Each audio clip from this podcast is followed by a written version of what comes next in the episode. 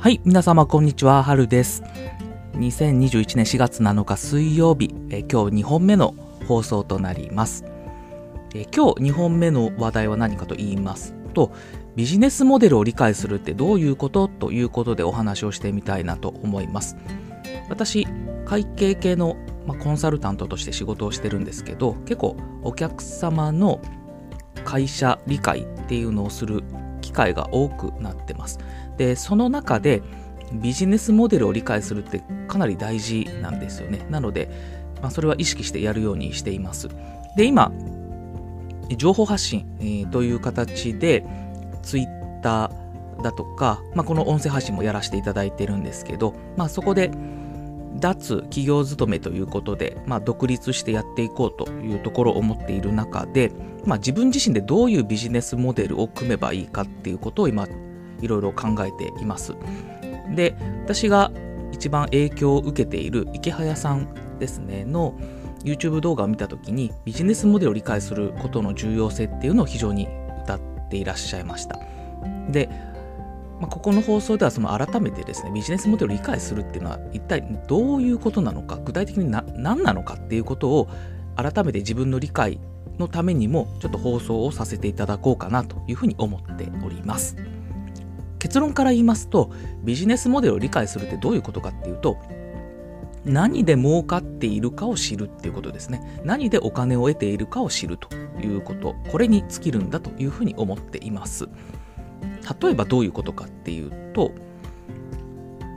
えードラッグストアを考えてみたときにドラッグストアの利益で一番利益率が高いのは何かというところを見てみると実は化粧品なんですね。化粧品っていうのは非常に利益率が高いものなんです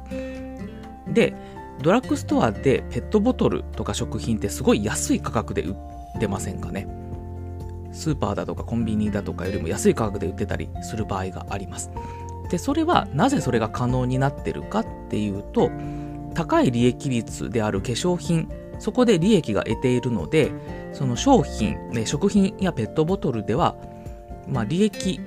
があまり出なくても大丈夫というふうに考えて、えー食品、それからペットボトルを売ってるっていう形になります。まあ、薄利でも低い利益でも大丈夫だという形になりますね。で、次の例でいくと、またちょっと例が変わるんですけど、アップルですね。アップル社の、えー製品をちょっと考えてみたときに、iPhone の利益率って非常に高いんですね。利益率50%程度と言われています。非常に高いです。で、多分これはそのアップル社の、ま、ブランド力だと思いますし、ブランドを維持してきた結果なんだと思います。なので、アップル社、これからどういう動きを取るかというと、まあ、VR、AR だとか、あとは AirPods など耳ですね、とか、まあ、グラスだとか、そういうこう、五感に、えー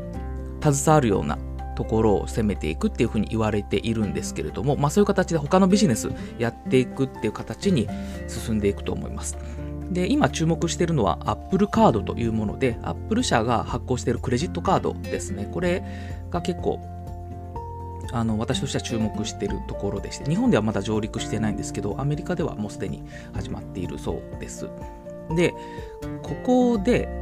考えたいのはその Apple 社っていうのはもう iPhone で利益もうほとんどもう十分なんですね。十分というぐらい取れてるので他のビジネスやろうとした時に利益率度外視でも大丈夫なんですよね。ちょっとぐらいなんだったら赤字でも規模を取るためだったらやってしまうってことがあると思うんでこういう Apple カードとかあとは Apple マンションとかなんかいろいろ案は出てるみたいなんですけどそういうものを新たにビジネスをやっていく時にもう利益度外視して、えー進出してくるっていう可能性があるので一気に広まる可能性があるんですね。あの今 PayPay、えソフトバンクグループがやってる PayPay もかなり、いろいろこう還元っていうことでやってると思うんですけどあれも他の事業で利益出てるからあのあれだけやれるっていうところがあると思います、まあ、それと同じようにですねあの Apple 社に関してももう iPhone で十分利益取れてるので他のビジネスやるときももうあらり度外視してやってくることがあるということをこう見えてくるってことですね。これがビジネスモデルを理解しているとあの分かってくるところなんじゃないかなと思います。でもう一つの例を挙げますとネットビジネスですね。あの私がインフルエンスされている池早さんだとか周平さんだとかそういう方々がされているネットビジネスっていうのも非常に利益率が高いものということで、まあ、私もそこに参入というかやりたいなと思っているんですけど例えばブログのアフィリエイト収入だとか、えー、Google アドセンスだとかあとはコンテンツえー、デジタルコンテンツの販売とかですね、そういうところの、えー、ものっていうのは非常に利益率が高いと言われてます。で、それはなぜ、えー、そういう利益率が高いということなのかというと、まあ、原価が少なくて済むっていうところは一つありますよね。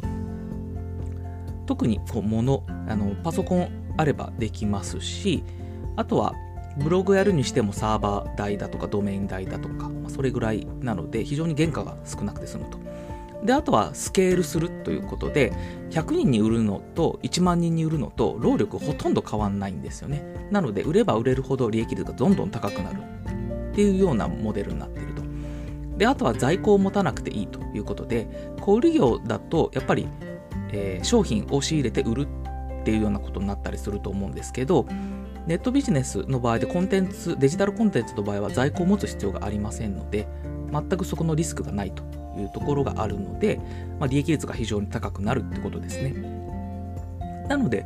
えー、ネットビジネスを行うっていうのは非常に個人でやる分には非常にいいビジネスモデルだというふうに言えると思います。はい、でこういうビジネスモデルだとか、まあ、そういう企業分析するときに結構会計特に簿記を勉強する方っていうのがさあのいらっしゃると思うんですまず簿記を勉強してからっていうとこあると思うんですで、まあ、別にそのやり方も悪くはないと思うんですけど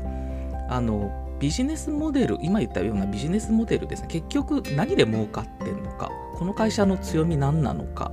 っていうところを意識しながら会計の勉強していただくのがいいんじゃないかなと思います。あの会計を勉強してもビジネスモデルを理解するってちょっと遠いんですよね。あの仕分けは切れる切れるようになると思いますしその勘定科目の意味わかると思うんですけどじゃあこの会社なんで何で儲かってるの？何でお金を得てんのっていうのってちょっと会計をあの勉強しただけでちょっと見えづらいところがあると思うんでこういう視点何で儲かっているかを知るっていう視点を持っていろんな会社を見てみるっていう方が私はいいんじゃないかなというふうに思います。はい、でこれからの放送でもちょっと気になった会社があればそういうビジネスモデルを解説するっていうところもちょっと挑んでいきたいなと思いますのでもしこのこういう会社取り上げてほしいっていうのがあればコメント欄などでいただければありがたいです。はい、それでは、えー、今回はビジネスモデルを理解することってどういうことということで結論としては何で儲かっているかを知るということですよという話を今回はさせていただきました。それでは今回の放送はこれで以上とさせていただきます。どうも聞いていただきましてありがとうございました。